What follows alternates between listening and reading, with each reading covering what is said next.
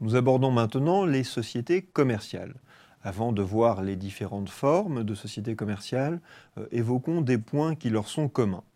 Elles sont régies par le livre 2 du Code de commerce. Cela veut dire que lorsque vous recherchez les textes sur les sociétés commerciales, il faut faire attention à la manière dont ce code est organisé. Vous le savez, ce ne sont pas des articles simples comme le Code civil, article 1832 par exemple, mais des articles qui ont une lettre, puis des chiffres.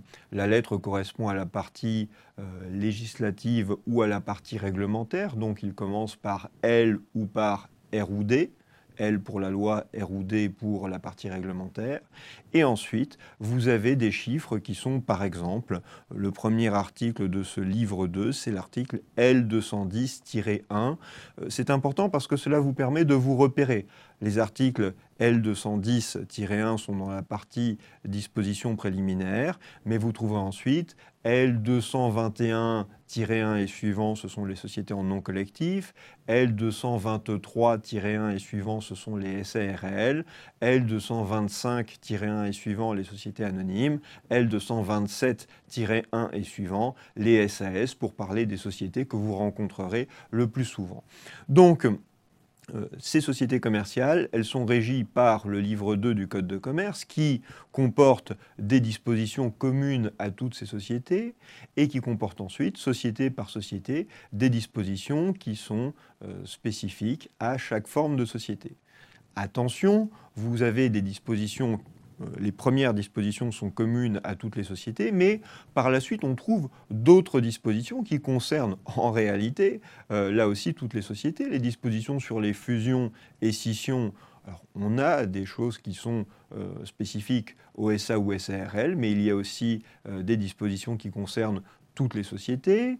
les textes L237-1 et suivants sur la liquidation de la société, ça concerne toutes les sociétés commerciales. Donc il faut euh, ne pas oublier les textes quand on s'intéresse à une société. Il faut faire attention à ne pas euh, oublier de lui appliquer certains textes que l'on n'aurait pas vus. C'est pour cela que c'est important et intéressant à mon avis de regarder comment est construit ce livre 2 du Code de commerce, de regarder les différentes dispositions, les différentes têtes de chapitre qui sont dans ce livre 2 sur ces sociétés commerciales, je voudrais dire aussi une chose, c'est que ce sont euh, des personnes morales, mais des personnes morales qui exercent une activité commerciale, et donc, on l'oublie parfois, ce sont des commerçants. Cela veut dire quoi? Cela veut dire que ces sociétés commerciales, il faut les traiter comme des commerçants. Par exemple, quand on nous dit que la preuve des actes de commerce est libre à l'égard des commerçants, c'est le Code de commerce qui nous dit cela, eh bien, la preuve des actes de commerce doit être libre aussi à l'égard des sociétés commerciales. Il n'y a pas besoin dans cette hypothèse de respecter les règles de preuve prévues par le Code civil. Bon.